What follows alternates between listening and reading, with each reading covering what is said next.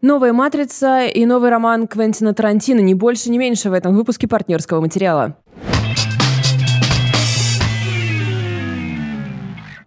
Вау, я включила свой серьезный голос. Да, это было круто. Ну, это потому было что, секси. согласитесь, друзья, такой, э, такая комбинация встречается раз в тысячелетие. Я хочу еще дополнить, что в основной части, да, у нас действительно будет новая «Матрица», у нас действительно будет э, роман Квентина, мать его, Тарантино «Однажды в Голливуде». И кроме того, так как у нас есть дополнительная часть для патронов, там у нас тоже супер хит. Будем обсуждать финал «Наследников». Да, и мы будем, короче говоря, мы будем просто немножко орать. И я чуть-чуть, чуть-чуть расскажу про второй сезон «Ведьмака». Прям немножко. Просто Это- Чтобы разбавить э, жар Да, всей да. ситуации. Да, чтобы так снизить очень сильно накал. А, ну что, смотрели «Матрицу»? Слыхали про такое кино, да? Такое. А, Кстати, у нас сегодня э, тот классный случай, когда и я смотрела кино, и Валя смотрела кино. То есть у нас, может быть, будет дискуссия. Ребят, мы построим наше с вами, наш с вами разговор следующим образом. Вначале я скажу самые-самые общие слова для матрицы, про матрицу. Это для тех, кто не смотрел, кто хочет посмотреть и кто практически ничего не хочет знать. А, Потом, я предупрежу, будет э, небольшой рассказ о том, что там вообще происходит, без спойлеров. Это для тех, кто, опять же, не смотрел, но у кого интересует, в чем там, собственно, суть. А потом мы с Валей разгонимся и просто без всякого стыда будем обсуждать со всеми спойлерами, со всеми подробностями, разберемся, что это вообще такое было, и попытаемся понять, понравилось нам вообще это все или нет. Перед каждой частью будем предупреждать, и если что, в описании есть тайминг, чтобы вы могли вернуться в ту часть, в которой вам комфортно. Итак, самая краткая информация про новую матрицу, которая называется «Матрица воскрешения». Это можно назвать продолжением, потому что условно это происходит через 20 лет после основных событий, после того, как заканчивается третья часть. Срежиссировала это все дело Лана Вачовски, она это сделала одна, без своей сестры. Но, кстати, самое интересное, с кем она работала над сценариями, потому что в роли сценаристов, кроме нее, выступил, например, писатель Дэвид Митчелл. Знаете такого парня? Просто чувак, который написал «Облачный атлас». Я представляю, как он подскочил просто на стуле, когда она ему написала в в WhatsApp или куда-то. Дороже Не хочешь поработать над новой матрицей? Кроме того, конечно, над персонажами работала ее сестра Лили Вачовски. И еще один писатель к ним присоединился. Это писатель Александр Хэммон, который, э, среди, прочего, среди прочего, у него есть роман «Проект Лазарь», если ты слышал про что-то такое. Но это вроде как практически культовое произведение, про которое Мгм. мы ничего не знаем. Что Но ж, если вы знаете, расскажите нам. Таково наше будем рады. образование.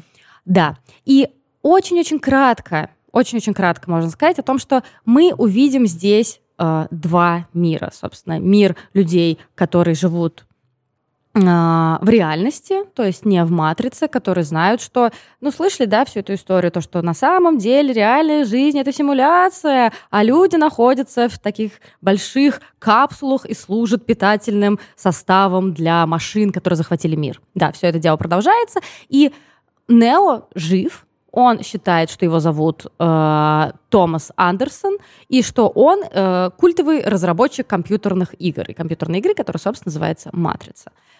Я думаю, что на этом все можно остановиться. Потому что я знаю, что есть люди, которые такие «Воу-воу-воу, не говори мне вообще ничего, я ничего не хочу Зачем ты знать». сказала, как его зовут? В этом столько смысла. Я хочу сам это узнать, да, зачем, такого рода. зачем ты сказала, что он воскрес? Да. И пофиг, что называется «Матрица воскрешения», а Киану Ривз в главных ролях. Мы не хотим ничего этого знать. Короче говоря, сейчас я перехожу к части, связанной с сюжетом. Это отбивочка такая. Пи-пиум.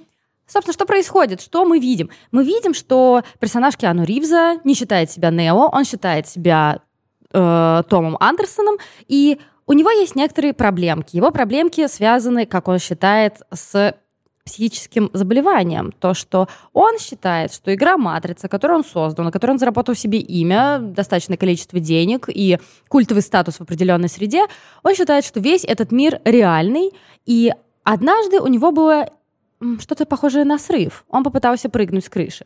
Люди это классифицировали как самоубийство, отправили его к психоаналитику, к которому он ходит. Психоаналитика, кстати, играет актер, все время забываю, как его зовут, э, Нил Патрик Харрис, тот самый актер из «Как я встретил вашу маму».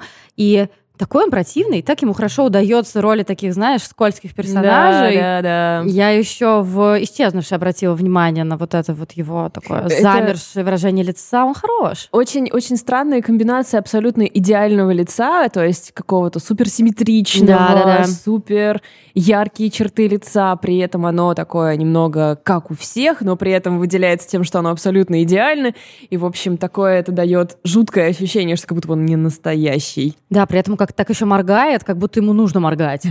Как будто он такой, ну вообще-то я как бы этого не делаю, но я пытаюсь закосить под людей, поэтому я буду моргать иногда. И кроме того, а, я думаю, что многие ждут встречи с старыми добрыми персонажами. Да, мы тут увидим Нео, да, мы тут увидим Кэрри Энн Мосс, которая играет женщину по имени Тиффани, и она не знает, что она Тринити. У нее есть муж, который, как мы понимаем, не очень приятный. Ну, он Ну, такой какой-то- какой-то, ну, какой-то муж такой. Абьюзер на минималках. Ну да, у него у нее есть двое детей, она любит ходить в кофейню покупать булочки и на досуге увлекается мотоциклами.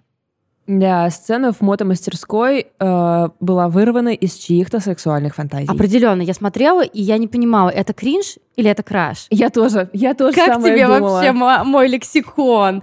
Э, Э, Все Тикток, помолодели. ТикТок обогатил мой вокабуляр просто со страшной силой. Да, простите меня за это. Все-таки мне почти 32, и я пытаюсь молодиться. Но э, в, в первых же, мне кажется, 10 минут мы видим э, некого молодого человека. Это актер, которого, э, это герой, которого играет актер Ахья Абдул Матин II. И что про него сказать, помимо того, что он играл главную роль в «Кэндимене», и помимо того, что он невозможно горяч? Есть ли какие-то еще комментарии к этому? Нет. М, да. И вначале как будто бы он играет вообще агента Смита. Но потом он как будто бы играет Морфеуса, и я такая первые 10 минут, what the fuck, что вообще происходит? А где Лоуренс Фишборн? Ведь я помню, что я читала его интервью, в котором он говорит, ну вообще-то меня просто не звали. Чего происходит? И, в общем, основная интрига заключается в том, поймет ли Томас Андерсон, что он Нео и что это все реально, или что он просто действительно немножко поехал головой. Ну вот, и там у него есть тайная возлюбленная. Разумеется, это Тиффани, которая Тринити. Это было бы неожиданно, если бы это была не она, просто а вы- типа а тетка в это- кофейне. Да, а как, э, зовут всех этих э, карикатурных американских женщин, которые начинают устраивать ссоры и требуют позвать менеджера? Карен. Карен, да, просто влюблен в женщину по имени Кэрон. И все. И, разумеется, мы видим новых персонажей. Это люди, которые живут не Зион, а по-другому там Ио, по-моему, Ио, город, да. новый назывался. Они живут в этом новом городе Ио и пытаются достать, а, собственно, Нео из Матрицы для того, чтобы э, сделать новую революцию. Получится ли у них это? Вопрос. Мне так хочется уже просто перейти к части со спойлерами. Ну а что тут еще, ребят, скажешь, да? Ну то есть вы все знаете, вы- уже знаете, хотите ли вы пойти на новую матрицу или нет. Вы, скорее всего, уже даже сходили, если вы хотели. Мне кажется, что пока мы не перешли к части со спойлерами, тут важно сказать несколько, э, обозначить несколько моментов. Первый — это то, что Лана Вачовски во многом говорит о том, что происходит в современной киноиндустрии. Она неоднократно уже давала интервью и говорила про то, что сиквелы, бесконечные продолжения, ребуты культовых фильмов не вызывают у нее никаких чувств, кроме отвращения. А, Мы все, мне кажется, читали эти ее высказывания о том, что она не хочет возвращаться к «Матрице», и то, что она э, не хотела бы делать перезапуск. Но то, как она этот перезапуск все-таки осуществила, мне кажется самым на сегодняшний день изящным решением. Потому что Матрица сама по себе, вот новое воскрешение, это вообще не продолжение Матрицы. Ну да, там есть вот этот сюжетный костяк, который помогает нам двигаться дальше. Но во многом это история о том, во-первых, что происходит с твоим продуктом, там, тебя как художника, да, после того, как он становится культовым, что ты вообще перестаешь им управлять. Но она же буквально нам в лоб это говорит, что Ну когда, э, собственно, Нео сидит там как геймдизайнер за, за своим столом, там все эти многочисленные фигурки, а давайте сделаем майки, а давайте сделаем продолжение. Мы видим это его лицо, когда он понимает, что ему нужно продолжать трилогию, и просто как будто у него заболел резко зуб, он пытается всячески этого избежать. И рассказать о том, что происходит с художником, что происходит с создателем «Матрицы», и уделить этому больше внимания, чем, собственно, событиям самой «Матрицы», мне кажется, это отличный ход. Ну, безусловно, тут э, есть какая-то, э, как сказать, она как будто бы открывает нам а, дверь в свою студию в Голливуде и такая типа «Привет, вот какая произошла ситуация». И она прямо в кино это нам Она прям рассказывает, говорит. да. Ой, какая произошла ситуация. Мне сказали, «Матрицу будут делать со мной или без меня, так что лучше уж я поучаствую». И это такое было для меня странное Типа признание, я вообще никак не ожидала, что она просто выпрыгнет и прямым текстом мне все про это скажет. Но согласись, это очень свежо, когда режиссер настолько не то что э, приопускает четвертую стену, он просто ее с кулака вышибает с ноги и такой привет, я вообще-то тоже существую. Ты считаешь, что матрица это твоя ностальгическая история? Мы потом попозже поговорим о роли ностальгии, она тут просто э, важнейшая. Вот эта критика ностальгических э, настроений, она присутствует, мне кажется, в каждом кадре. Она просто вышибает эту стену и говорит, Вообще-то это мое произведение, вообще-то это я его сделала. Я просто хочу вам напомнить. Да, я осознаю, что все, что произошло с матрицей, уже имеет ко мне мало отношения. Это уже имеет отношение к огромному, к миллионам людей, да, если не миллиардам. Я не знаю, сколько людей посмотрело матрицу. Все? Да, кроме той девчонки из ТикТока. Это просто возмутительно. Извините, ты видел этот ТикТок? Короче, ТикТок. Э, девушка говорит, я сейчас буду снимать мою маму, потому что мы вот тут на улице в Нью-Йорке видели Киану Ривза. Я вообще без понятия, кто это. А. Мам, ты знаешь, кто это? Она такая, блин, да. Ну ладно, хорошо, давай ее снимем. Они снимают, мы видим Киану Ривза, счастливую ее маму, они фотографируются. И девчонка такая, ну здорово, что мама довольна. Без понятия, кто это. И я прям такая, Да она же не серьез. Я смотрела, я думала, она шутит, нет? Ты думаешь, Скажите, она что вы шутит? думаете насчет этого Слушайте, ТикТока? если она шутит, окей, это будет здорово, но это не выглядело, как будто она шутит. Ну, потому что она хороша. Мне кажется, она не... нас- Ну, не может такого быть. Блин, но знаешь, с другой стороны, я поставила лайк комментарию, э, в котором говорится, да кто, блин, вообще не знает, кто такой Киану Ривз, и кроме меня лайк ему поставили типа 7 тысяч человек. Так что я не чувствую, если я оплошала, я не буду чувствовать себя одинокой. Разборы тиктоков также теперь являются частью нашей концепции, поэтому Да. я уверена, вы нас в этом поддерживаете. Скидывайте ваши тиктоки, мы готовы сделать подробный анализ. Согласна. Так что вот, и она напрямую нам говорит, давайте, может быть, мы перестанем купаться в этом ностальгическом дерьме уже, в конце концов. Там же есть фраза, которая говорит новый Морфеус о том, что ностальгия — это лучший, э, лучшее лекарство от тревоги, а тревожность — это то, что чувствуем мы все. Это, мне кажется, та эмоция, которая объединяет большую часть людей на планете. У нас сейчас век абсолютной тревожности. И как мы боремся с этим? Мы ностальгируем, мы пересматриваем «Матрицу», мы вспоминаем старые добрые времена, когда тебе, я не знаю, там 10 лет, вы с родителями, они еще не развелись, вы сидите и э, в кассету или, не знаю, там в DVD-проигрыватель вставляете диск и смотрите все это, и жизнь прекрасна и удивительна. Но она-то нам говорит, а давайте, может быть, мы посмотрим на реальность. Ну, про концовку мы с тобой обсудим, там концовка довольно тоже однозначная.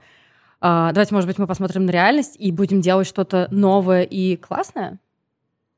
А, Сделала ли она, сделала ли она что-то новое и классное? Вот вопрос. Конечно. То, что она сделала, она первая вышла из этого э, колеса сансары сиквелов, понимаешь, сиквелов культовых фильмов. Давайте вспомним все вот эти сиквелы, которые были. Они шли на поводу абсолютно у сюжета. То есть они такие, окей, у нас есть сюжет, дальше мы будем что-то придумывать. Лана сказала, окей, а может быть мы поговорим о чем-то, кроме вот каких-то основных событий. Может быть мы поговорим о том, насколько мне вообще-то тяжело с этим жить, насколько тяжело жить художнику, который создал нечто глобальное, нечто культовое, и это абсолютно вышло из-под его контроля. Она говорит о том, что давайте, может быть, мы поговорим о вреде все-таки романтизации и ностальгии. Ну и кроме того, конечно, она нам говорит, а давайте, может быть, мы мало того, что все переделаем, сделаем побольше классных женских сильных персонажей. И я такая, да, Лана, королева, королева просто. Я не могу вспомнить другого примера, вот такого м- сиквела культового фильма спустя много лет, чтобы он настолько поменял правила игры. Мне такая. Ты не согласна, мне кажется. Да нет, я согласна со всем, что ты говоришь. У меня, как я тебе говорила перед записью, у меня очень странные ощущения от фильма. С одной стороны, я просто всеми руками за разрушение вот этой херни, за то, чтобы выйти с беговой дорожки, чтобы сделать что-то другое, это все супер классно. Но также есть я, который просто смотрела кино, и типа у этой второй меня есть некоторые вопросы к, скорее, знаешь, к стилю, к подаче, Мгм. к интонации, Мгм. что ли. То есть э, мы уже можем проговорить, ну, мне кажется, в этой части еще может быть, да, про ощущение, что все немножко похоже на, на Стражи Галактики, знаешь? Да? по духу, по количеству шуточек. Типа по... как будто это рейтинг 13+. Да, про то, как будто бы больше мы не серьезным лицом мочим злодеев, а как будто бы Как мы классно. развлекательное кино. Как классно, что у меня есть ответ на этот вопрос. Да, и какой он? А, я люблю «Матрицу». Я долбанный фанат. Но я, господи, я набор трюизмов. Конечно же, я обожаю первую «Матрицу». Я как все. То есть я люб- люблю там всю эту вселенную, да, первую «Матрицу» я люблю просто бесконечно, вторую, третью я посмотрела постольку, поскольку это необходимо. И это абсолютно героический эпос. Убийство богом самого себя, все по канону. Там нет ни одной шутки. Да. Там нету ни одной шуточки.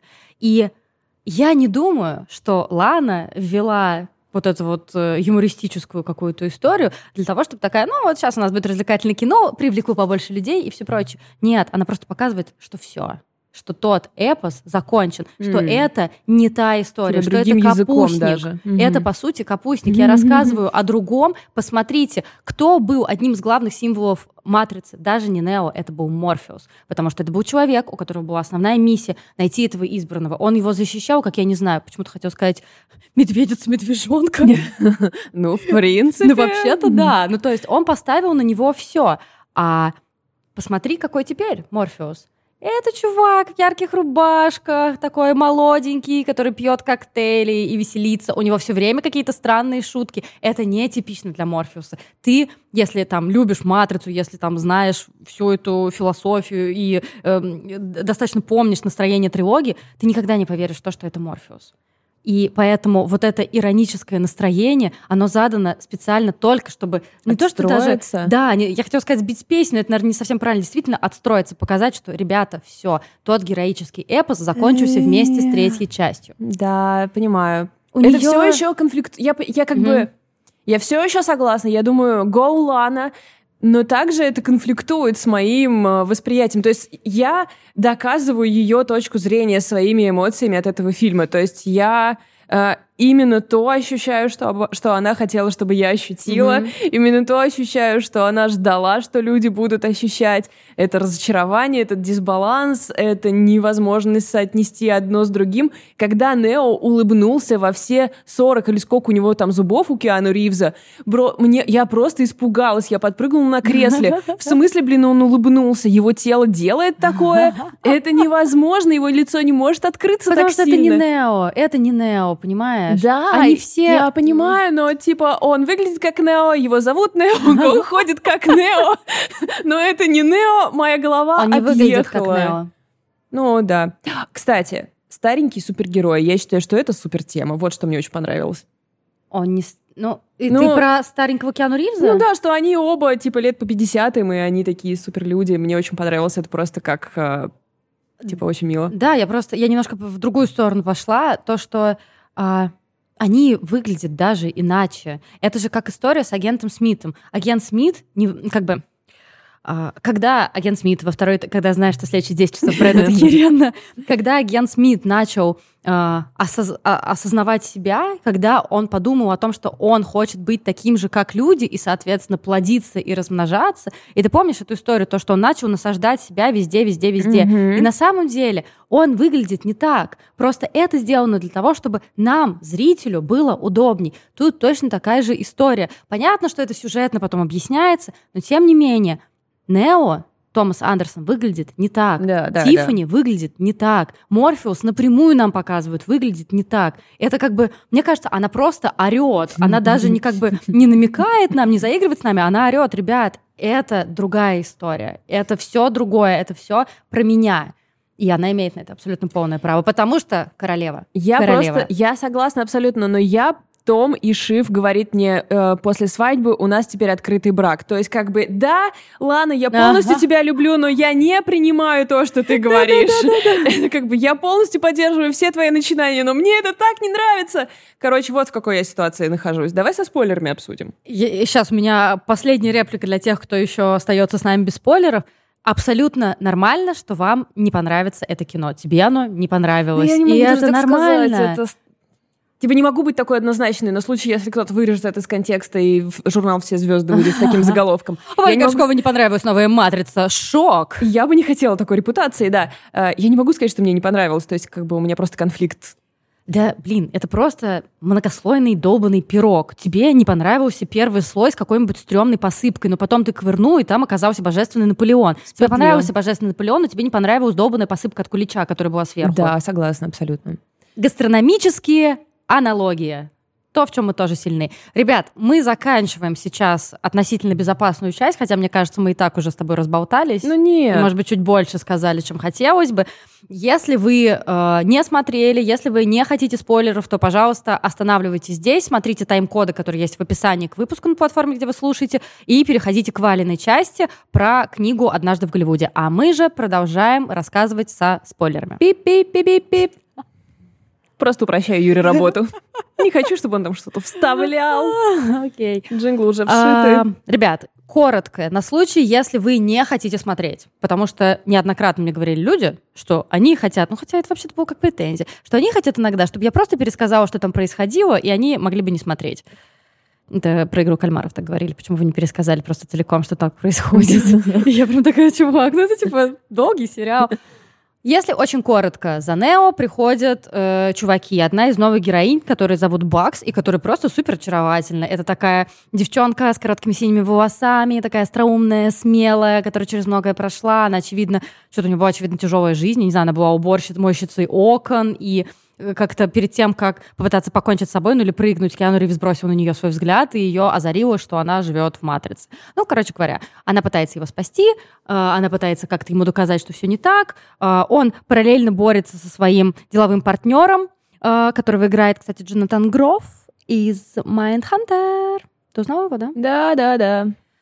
Вот, потом окажется, что... Скучала. М, Да, хоть тут мы его увидели не в третьем сезоне. Потом окажется, что это вообще-то агент Смит, который все время за ним наблюдал. Окажется, что его психоаналитик — это вообще-то злобный архитектор. И все это было ради того, чтобы выстроить ему супер тюрьму. Они его воскресили. Они его воскресили вместе с Тринити, потому что Лана Вачовски сделала блокбастерную версию сериала «Хорошее место» на самом деле. То, что оказалось, что да, э, машины прекрасно питаются людьми. То есть они могут без этого, они могут не питаться людьми, но это, знаешь, как жить типа без витаминов, ты помрешь от цинги.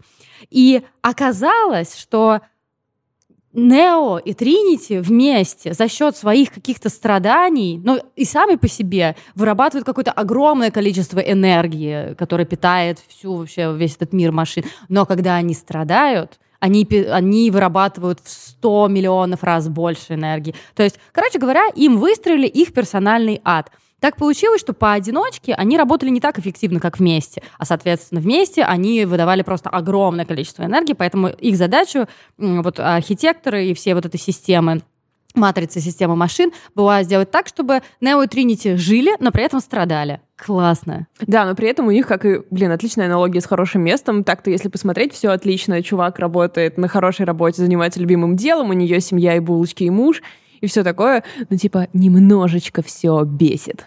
Ну да, да. Как Тиффани, которая. Тринити, ее, она, знаешь, мне очень понравился этот персонаж, потому что а, мне показалось, что она такая, я ж, блин, должна быть счастливой. Я должна быть счастливой, у меня все классно. Хотя на самом деле она вообще не хочет этого всего. Я вообще подозреваю, что Тринити что-то типа чают фри или что-нибудь такое. Она Ну хочет да. делать классные дела. Да, все, все, да, от- ну, включая, например, даже ее имя, все ее очень сильно раздражает. То есть Да. вроде нет, не ну, как бы, нет причины беситься из-за того, что тебя зовут Тиффани, ты с этим именем всю жизнь, но при этом она просто триггерится каждый раз.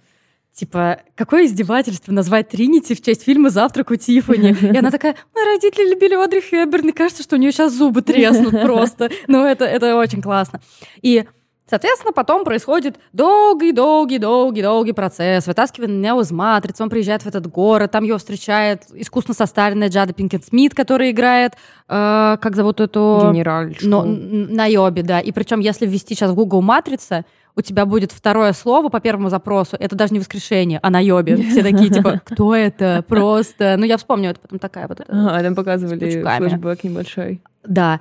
И э, может, сразу же к тому, чем Ну все да, заканчивается. да, давай, Да, давай, зак- давай. Заканчивается, собственно, все тем, что э, у Нео есть главная задача вытащить Тринити из э, матрицы.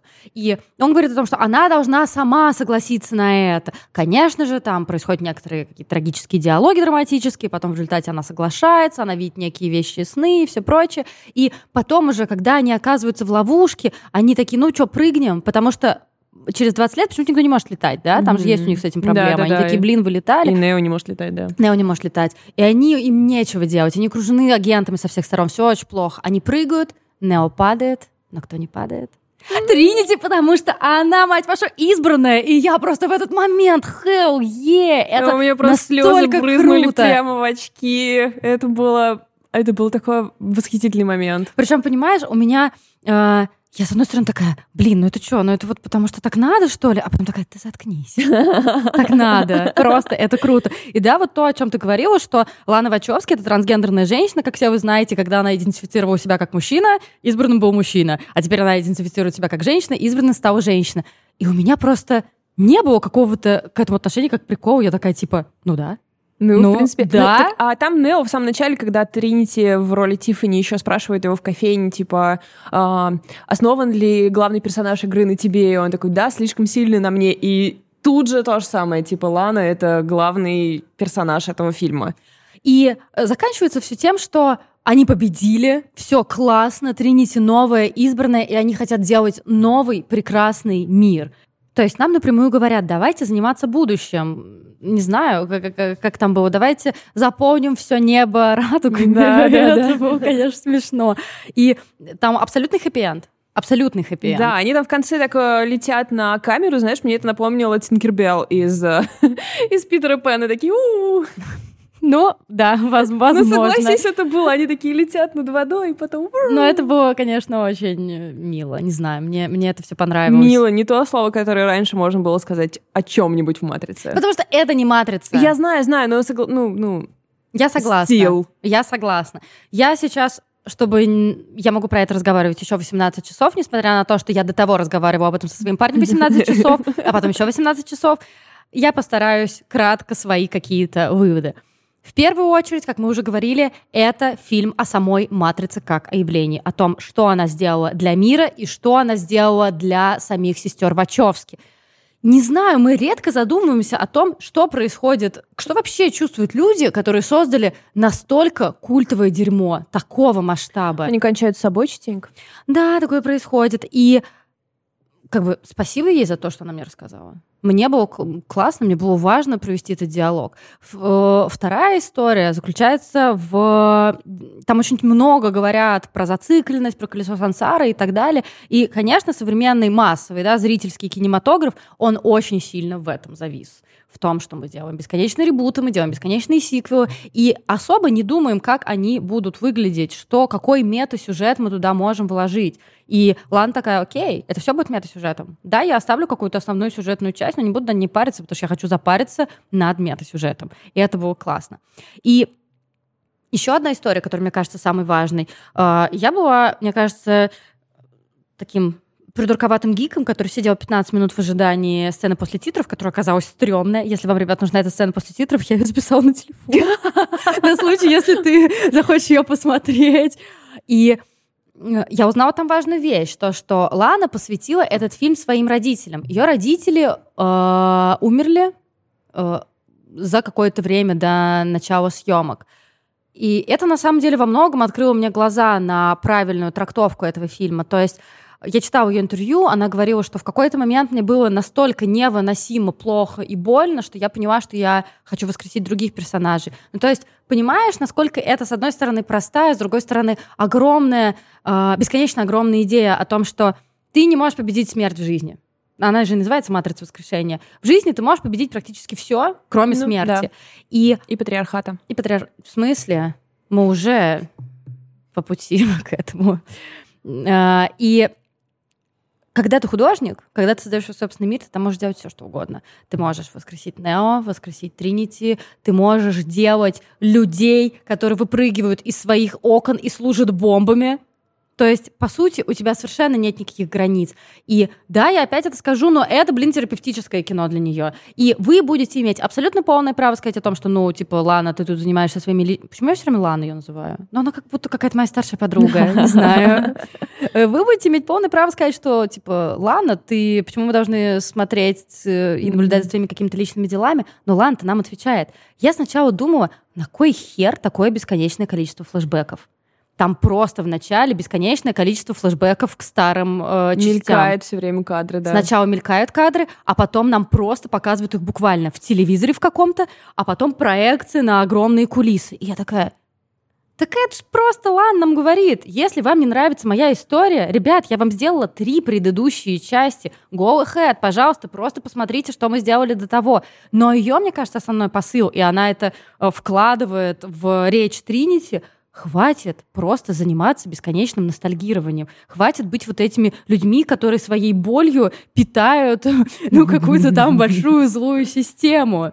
Ну, то есть то, что, по сути, мы делаем. Мы же ходим все там, я не знаю, хотела сказать на чужого, потом поняла, что Ридли Скотту я готова отдавать свои денежки, вообще-то. Но мы ходим на все эти бесконечные ребуты, на все эти бесконечные си э, сиквелы не потому, что мы не осознаем, что мы, скорее всего, получим плохой продукт, а потому что мы хотим ощутить э, какое-то счастье, ощутить себя, опять же, там, юными или совсем детьми, и э, почувствовать все то же самое, что мы чувствовали тогда, когда смотрели, не знаю, какой-нибудь там что я смотрела? Тупой еще тупей.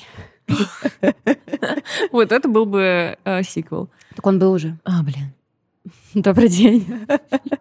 Вот, и она напрямую говорит, давайте просто сделаем что-то новенькое, что-то классное. Делая при этом что-то, ну, типа под ну, тем а, же именем а что-то как, а, а как она бы это сделала? Как она бы ну, начала да, этот разговор ну, да, иначе? Ну, то есть ты понимаешь, насколько хитро? Скорее всего, э, я читала про то, что Лана неоднократно говорила, что хотят сделать перезапуск, что, возможно, там поставить каких-то других режиссеров, что она не даст на это свое благословение. То есть, понимаешь, она всех переиграла. Она была, по сути, безвыходной. Ну, не безвыходной, я не знаю, сейчас, конечно, придумываю, но я вижу это так, что она была в такой полубезвыходной ситуации, и что она просто решила использовать то, чем ее давят, э, как раз против, против этой системы.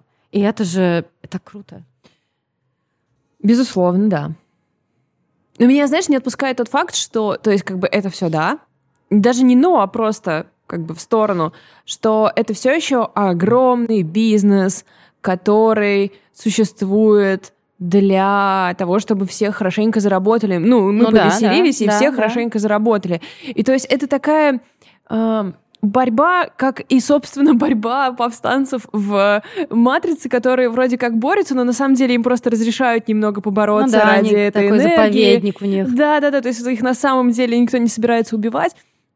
И точно и так же и здесь. Окей, Лан, покритикуй нашу позицию, можешь ну да. прямо в кадре Тогда... рассказать про то, в какую ситуацию мы тебя поставили, но это кино все равно соберет миллиарды миллиардов, и мы все отлично э, купим себе новый бассейн и так далее. То есть это как бы через запятую даже, не то, что это... Э, просто мне кажется, знаешь, смешно, ну не смешно, то, что ты борешься с системой, но это не, ну как бы типа это Понимаешь, то, что Все вызывает... еще внутри entertainment бизнеса. То, что вызывает у тебя сомнения, да, какие-то, у меня вызывает восторг то, насколько она это все запараллелила. Это же просто потрясающе. Это абсолютно прекрасная аналогия с людьми, которые живут в Зионе, в Ио, да, вот в этом новом э, для нас повстанческом городе, и то, что на самом деле их борьба тщетна, и то же самое, то, что делает Лана. Она прекрасно осознает, что никто не перестанет снимать все эти бесконечные продолжения. И в этом же гениальность этого всего. Ну нет, это безусловно. Я понимаю, что э, мне сложно будет тебя убедить просто потому, что он тебе не понравился. Да нет, ну я не знаю, в чем меня даже убедить. Это просто, типа, я испытываю очень много разных эмоций одновременно. Это не... Мне все еще пон... Ну, то есть, когда мы вышли из э, кинотеатра, Диман меня спросил, понравилось ли тебе, и я сказала, мне понравилось кино. Пока мы ехали в лифте вниз, у меня сложилось много вопросов, но мне все еще было кайфово его смотреть. То есть мне нравилось все, мне понравились люди-бомбы, мне очень понравилась новая команда, все, как они выглядели, мне понравились, понравился и он. Ну, конечно, там много фан, э, фан-сервиса, да, да, очень много отсылок всяких. Все это понравилось. Мне кажется, что у тебя противоречие с тем, что тебе э, очень-очень понравилась идея, которая действительно, мне кажется, нам близка, и она довольно свежая, но тебе не очень понравилось художественное просто воплощение, тебе не очень понравились диалоги, тебе не очень понравился сам сценарий. Это же нормально, Может тебе быть. просто не очень понравились инструменты, которыми она Да, это быть, рассказывала. может Действительно, какая-то часть, особенно когда там они стоят у колодца, я просто такая, да господи, М. да как это вообще все долго? Да почему у них действительно такие э, очень неубедительные диалоги? Ты хорошо сказала, что ощущение, как будто рейтинг 13+, как будто они не могут себе позволить сказать «да бля». Да, да, ну да. ладно, они в той. «Матрице» особо тоже так не говорили. Ну да. Но, тем не менее, А в смысле крови никакой, там же нет крови. они же... Они же не из тел. Ну да, справедливо. Да. Но другой вопрос в том, что мы бесконечно сравниваем с первой матрицей. Это абсолютно естественно. И Лана, я думаю, тоже про все это знала. И первая матрица была потрясающая во многом. Конечно, понятно, что у нее большая идея, но это простая философия. История про избранного, который борется с некой системой. Мы все это все сто раз видели, «Властелин колец», «Гарри Поттер» и так далее. Но она была визуально очень нова. То, как сестры Вачовски комповали именно какие-то визуальные приемы в драках или создавали что-то новое. Слоумо тогда уже было, но как они с этим обращались, это же было просто потрясающе. Тут нет ничего такого. Да, об этом у нас тоже был разговор, что э, первые матрицы повлияли на все, На на, всё, да. то, каким стал кинематограф потом, а здесь влияние будет скорее какое-то интеллектуальное, да, что это, ли, да, да? это абсолютно рубрика «Философский разговор». Да, то есть ты не в кадре ты не увидел ничего офигенного. Ты, блин, понимаешь, эти, этот вот, э, как это, животное, не животное, а, а машина, которая была у их проводника, э, такая маленькая машинка, типа, она же в точности как маленький груд. Да, я тоже про это подумала, я тоже про это подумала, мне тоже очень не понравилось. Я такая, типа, что, И зачем? общее вот это настроение, веселая команда с ребятами, которые сильные, с ребятами, которые глупенькие и смешные, и все такое. То есть вот у этого мне не понравилась вот эта интонация, что э, первая матрица выделялась из всего кинематографа. Эта матрица по вот этим всем штукам, она ровно в нем, она ровно во всем этом классическом супергеройском кино или... То есть, м, то есть я бы хотела весь тот же самый разговор, но немножко в другой интонации, что ли, понимаешь? Да, конечно, то, что тут э, драматургия, скажем так, довольно простая. Тут не- она не замысловатая. Мы помним в тех матрицах, что там были сложные персонажи. Мы все, мне кажется, запомнили вот этого персонажа-предателя, да, который... Забыл, как его зовут, похоже на мужика из группы Непара. То есть мы помним его разговор с, с- разговор с агентом Смитом, когда он говорит о том, что он заключает сделку и хочет вернуться в матрицу, быть знаменитым, есть вкусную еду и так далее. И мы знаем, как они в двух-трех репликах могут, э, э, могут заложить начало огромного разговора. Господи, о чем мы говорим? Мы говорим о, людей, о людях, которые написали сценарий к моему самому любимому в мире фильму «В, значит, Вендетта». Боже, ну... И поэтому, и поэтому у меня я, возможно, слишком верю, да, слишком верю создателям, но у меня нету сомнения, что это было сделано из-за глупости, лени и чего-то такого. Я имею в виду, выбрана была такая конкретная интонация, понимаешь? Я думаю, что это была какая-то намеренно использованная жанровая специфика супергеройского кино. Да, я согласна, потому что, конечно же, я тоже всегда, если речь идет о таких людях, исхожу из того, что они-то все понимают гораздо лучше, чем я. И если я тут сижу и говорю, что этот чел похож на Грута, это они хотели, чтобы я Да, сидела да, и так да, говорила. Это скорее, знаешь, типа... Очень много труда ради очень простого... м, Не знаю даже, как это выразить. Хочешь сказать, что ты в кино не за этим ходишь, чтобы постараться? Да, но с другой стороны, типа, я снова попадаю. Да. Я всем своим существованием доказываю то, что она права. Вот в чем проблема. Не люблю быть. Ах, она из меня сделала инструмент. Отвратительно. Но ты же поняла, где зрители? Зрители — это команда, это Бакс, это девчонка с синими волосами, Ну и да, вся вся эта каждый команда. фанат э, кого-то из них. Да, я понимаю. Ну, и- и да, и то, что там вот, а как ты относишься к тому, что он постарел и все прочее, я прям такая... Ага. Это ж мы, это просто мы. Это безусловно. А, я думаю, что на этом мы будем заканчивать все-таки. Последнее, что я хотела бы сказать, что это, это не зрительское кино, как не смешно. Ну, то есть, понимаешь, это никто не заботился о том, чтобы нам было классно. Я вчера читала лекцию, как раз немножко упомянула про, когда я говорила про какое-то личное высказывание в кинематографе, я упомянула новую матрицу, и мне справедливый вопрос задали о том, что Лид, вообще-то на этом заработали огромное-огромное количество денег, и ты тут говоришь, что это не зрительское кино, и что там создательница наплевает на то, что вообще подумают. Я все-таки придерживаюсь этой точки зрения. Я думаю, что у нее было достаточное количество свободы и такого, знаешь, кредита доверия. За 20 лет она не сделала этот все-таки этот сиквел. Ну, или как это называется, когда четвертый. И она все-таки поражала, чтобы высказаться так, как ей хочется. Я думаю, они находятся уже настолько в космосе в матрице, что они могут э, не оперировать такими вещами. То есть для них, э, как для нас, вау, миллиардные сборы. Да. Я думаю, что для них это не тот, э, ну, то есть типа это для отдела маркетинга, наверное, тот случай, но они, когда в э, сценарной комнате сидят, они, мне кажется, немножко не так думают, для них это не такой показатель. Um, да.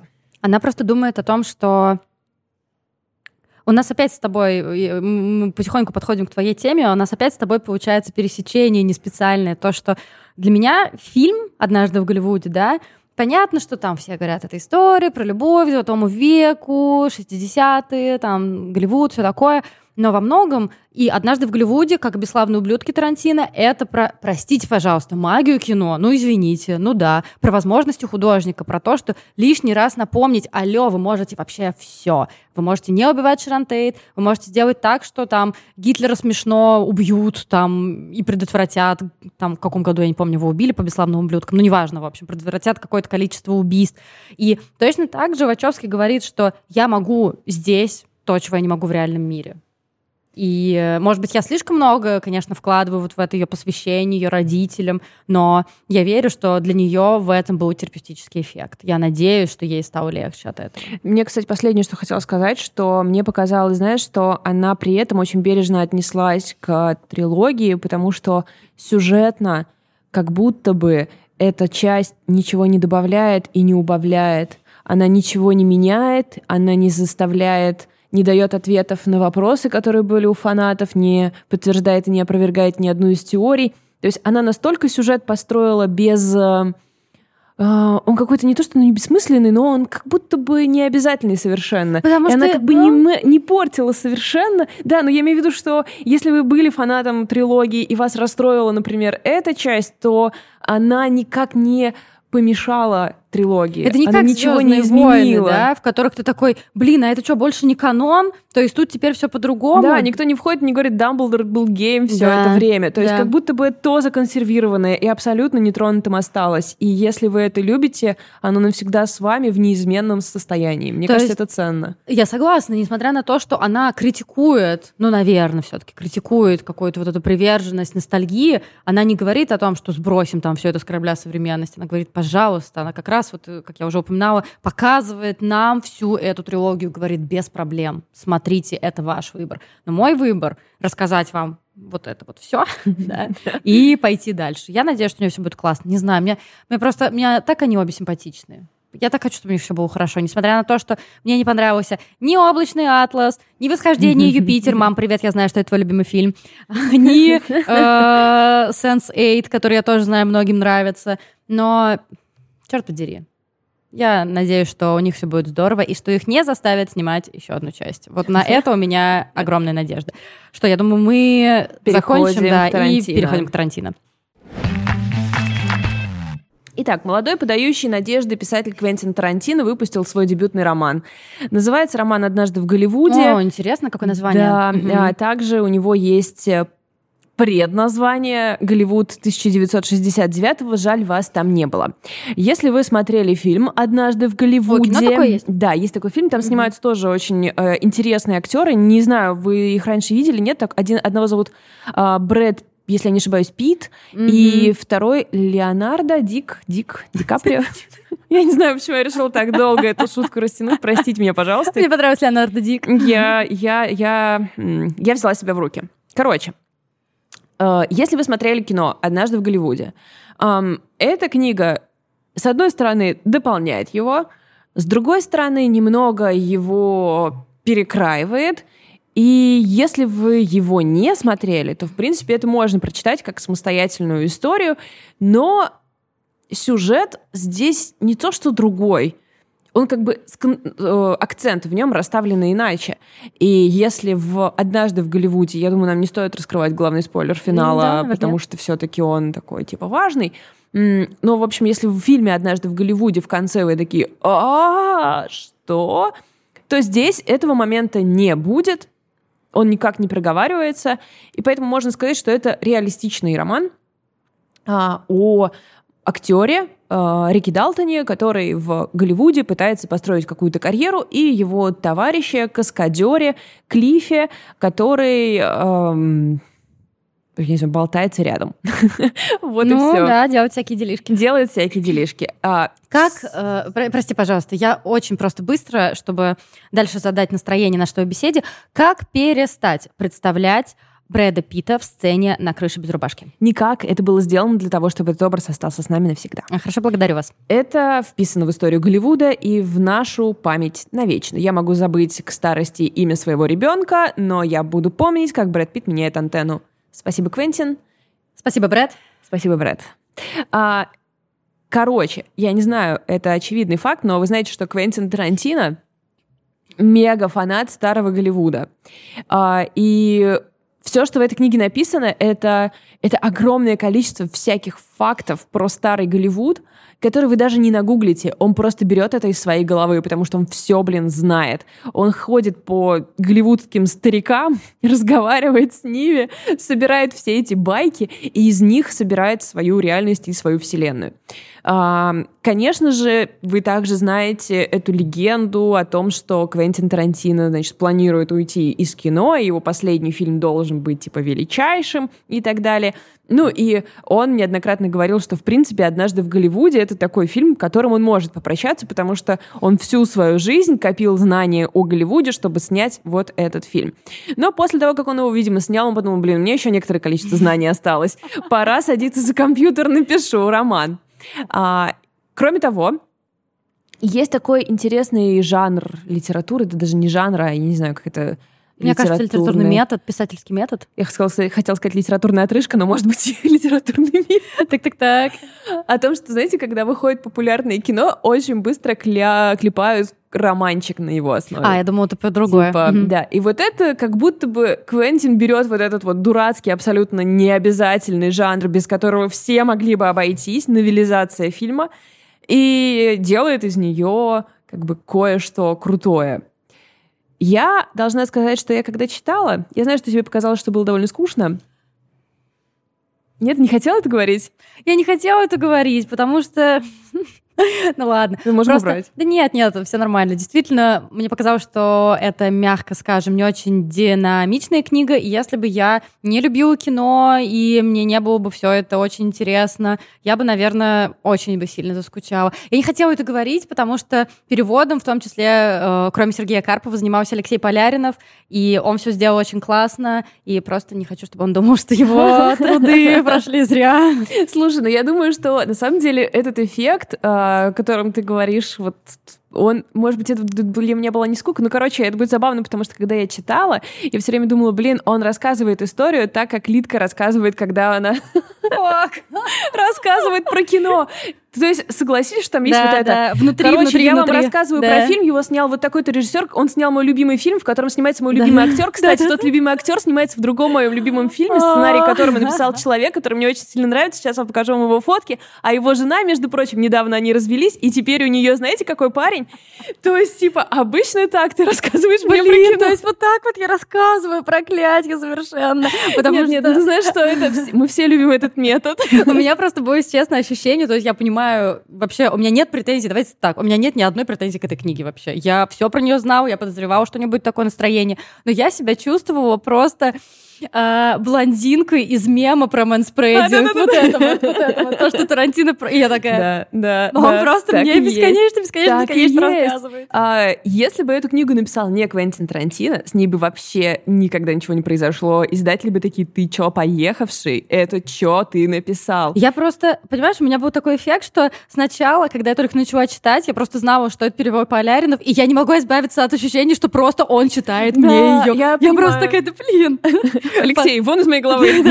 А, а потом у меня как-то, когда у меня был какой-то очередной к ней заход, у меня просто стал голос Тарантино. Да, да. И я прям такая, ну тогда, кстати, пошло полегче. Ну вот именно, мне тоже с самого начала было ощущение, что просто я сижу на передаче, где Квентин Тарантино рассказывает про свою любовь к Голливуду. Не может просто перестать. Он скачет с места на место, он вспоминает какие-то имена. И держит тебя за плечо при этом, поэтому типа, ты не можешь. Уйти. И он, подожди, подожди, я еще не договорил. То есть он вспоминает... И главное, что его сфера интересов, она, ребята, очень узкая. Это не какая-то золотая классика Голливуда, это вестерны, которые шли по телеку и являлись сериалами. Ну, не совсем все-таки. Там же есть момент, где он, например, рассказывает про любовь Клиффа Бута к самому разному кино, и там во второй, что ли, Да. главе, где они обсуждают вот этот «Я любопытно желтый», да, нет, такое. конечно. Ну, слушай, согласись, это Но все это любовь равно... Клиффа Бута, это не любовь Тарантино, да. Да, я согласна. это его персонаж, но и да вообще он там ничего про какие-то великие фильмы, которые ты просто знаешь, как если ты не погружен в тему, он ничего такого не рассказывает.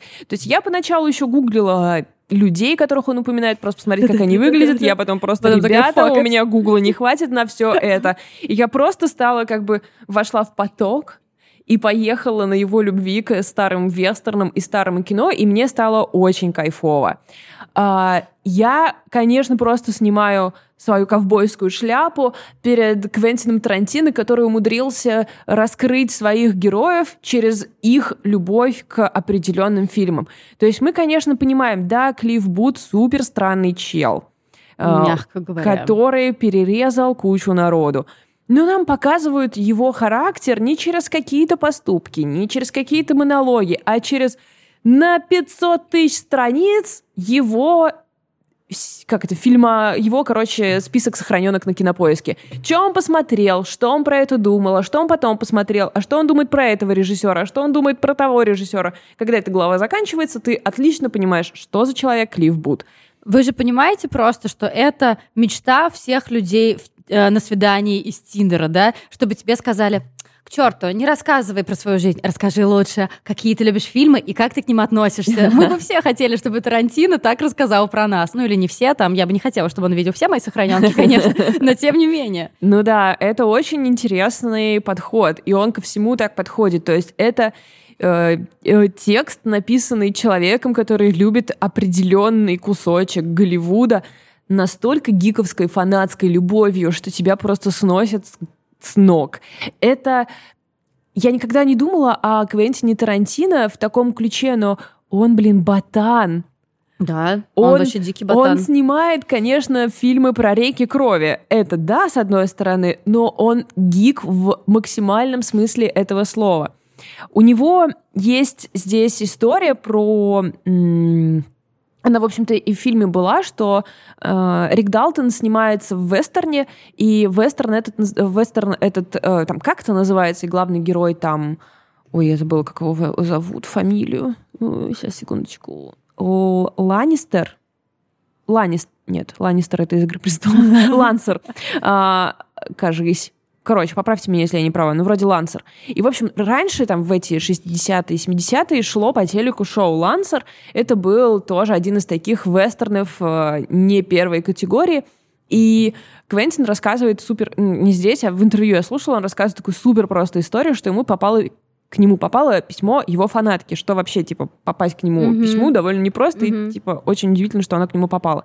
И она пишет, что вот, типа, я тоже люблю вестерны, я знаю, что вы тоже любите вестерны. Вот был такое шоу «Лансер», и оно было, типа, очень популярным, но у его создателя были наметки еще на фильм и еще какие-то там Мгм. идеи. Они все еще есть у его жены, и вы, может, захотите, типа, с ними как-то повзаимодействовать. Интересно, что же ответил Квентин? А, да, он пошел, купил эти все, все это у жены и стал обладателем прав на этот фильм и на этот сериал. Он типа сначала думал снять это его, но в итоге Лансер оказался внутри фильма и внутри книги. И это факты, которые... Ну, то есть, мне кажется, это просто отлично показывает то, как Квентин Тарантино ко всему этому относится. То есть он закопался в максимальную глубину, и никто даже не знал, что это какое-то сокровище. Никто даже не знал, что нужно как-то сберечь эти записки или что-то такое. Никто не относился к этому сериалу, который шел когда-то в древности по телеку, как к чему-то достойному сохранения. Кроме Квентина Тарантино, который, блин, прибежал туда с горящими глазами и такой, это мое, это мое, это то, что мне было нужно. И заряжаешься от него вот этим фанатизмом. То есть нельзя, вряд ли, я думаю, что в России можно найти человека, который угорает по вестернам Америки 70-х. По сериалам. А, По сериалам. Серьезно? У нас есть гики всех сортов. Хорошо, Всех ребята. сортов. Я тогда думаю, что для вас выход этой книги просто Новый год. Так что очень за вас рада. И он продумывает в итоге, он как бы создает еще одну свою Квентин-вселенную, и здесь он продумывает весь Голливуд, каким бы он был. Э, Э, Это та же вселенная. Да. У него все, все одно. Все еще его Квентин вселенная, да. Ну, то есть он продумывает Голливуд этой вселенной, в котором вот э, действия разворачиваются так. И его главный, здесь его главный герой Рик Далтон, он, я уверена, он знает, ну, в смысле, я знаю, что э, он говорил в интервью, что он знает все фильмы, в которых Рик Далтон снимался, включая до 90, там, до 89 года. То есть он написал ему всю диск- э, фильмографию далеко-далеко наперед. Он продумывает для каждого каждую-каждую деталь. Это своего рода, конечно, для сюжета, ну, не плюс. То есть, если вы хотите прочитать какую-то историю, она в кино. Историю, которую он хотел рассказать, она там, в кино. Здесь нет сюжета, здесь нету э, сильной динамики, здесь нету даже э, четкого понимания, в каком повествовании ты находишься, потому что флешбеки и флешфорварды э, как будто бы right now Мгм. не существует, как будто бы мы просто вот э, в клубке вот этом находимся, но э, с другой стороны, если как бы ты смотришь фильмы Тарантино, где несколько сюжетных линий обычно и часто бывает переплетается как-то, Ну, он в в принципе, хронологии, да, язык, всегда жонглирует. да, такой язык, наверное, не будет сюрпризом. То есть как-то для меня это сразу было э, уже как будто бы привычно. Я просто думаю, что это невероятное хулиганство.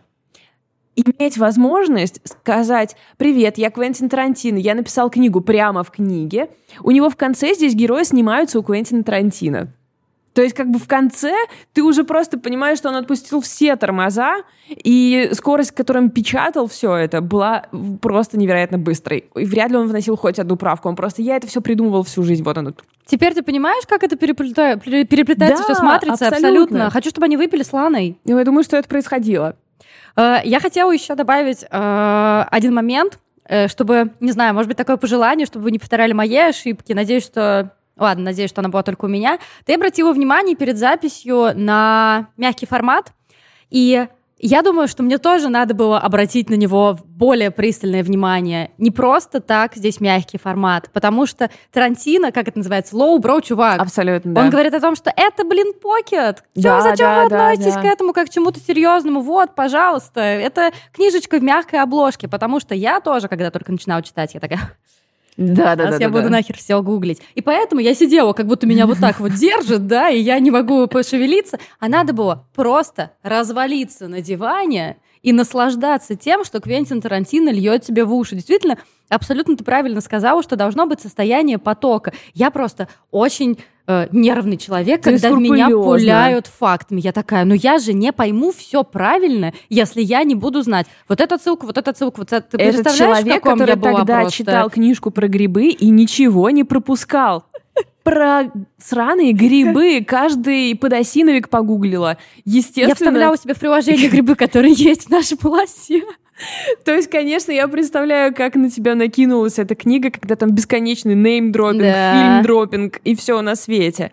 Но, Но это реально надо отпустить просто. медитация своего рода, да, ты просто сидишь, и человек с огромной страстью тебе рассказывает про то, что тебя отдаленно интересует, но это сильно не так, как его. Да, и просто э, я поняла, что если вот это все дело отпустить, если просто попытаться не знаю, это, это знаешь, вот как я, например, читаю книжки на английском. Раньше они у меня очень плохо шли, потому что я переводила каждое слово. Я переводила каждое слово, я останавливалась, выписывала. Потом, когда уже появилась э, в читалке возможность там переводить онлайн, я это переводила.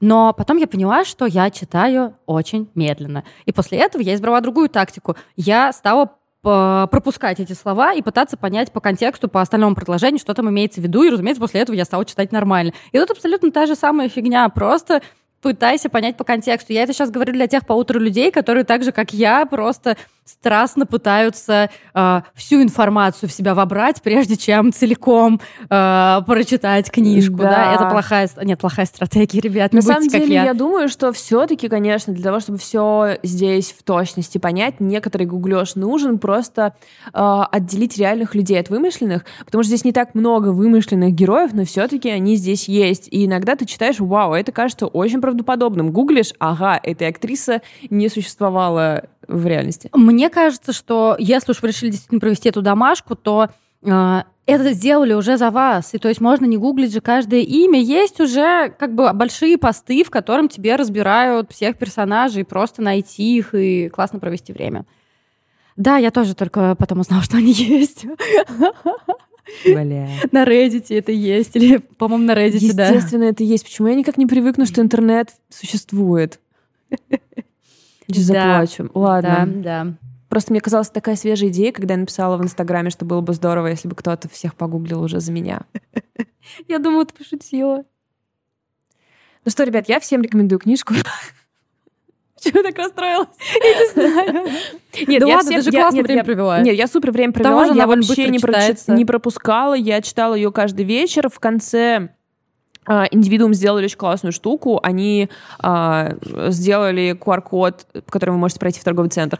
А, QR-код, по которому можно перейти на Э, справочник по Голливуду, то есть они там собрали кое-какую информацию, которая вам может пригодиться.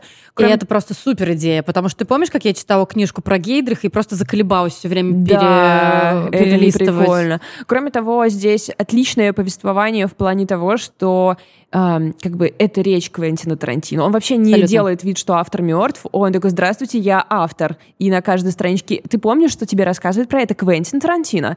То есть здесь абсолютно его интонации между диалогами. И я очень рада, что они переведены так, как они переведены. Здесь написано «Осторожно, в книге ругаются матом». Ну, а как иначе? Это, блин, Квентин Тарантино. У нас камера села. Да, да, и в книге как бы очень сильно ругаются матом. То есть это никуда не пропало. Но это нормально? Абсолютно. Эта книга это только странно, выигрывает. Да. То есть все интонации сохранены, весь сюжет, сохр... э, все факты э, воспринимаются легко, когда ты начинаешь воспринимать их так, как нужно. И Конечно, как бы бонусом для фильма эта книга станет огромным. Если фильм вы полюбили, то вам эта книга точно э, понравится. Просто подходите к ней как бы с легкостью. Это не Роман Романыч. Это Квентин Тарантино наконец-то получил возможность высказаться и про все рассказать, а мы получили возможность э, почитать его, что мне кажется достаточно бесценно, потому что он, конечно, ходячая легенда.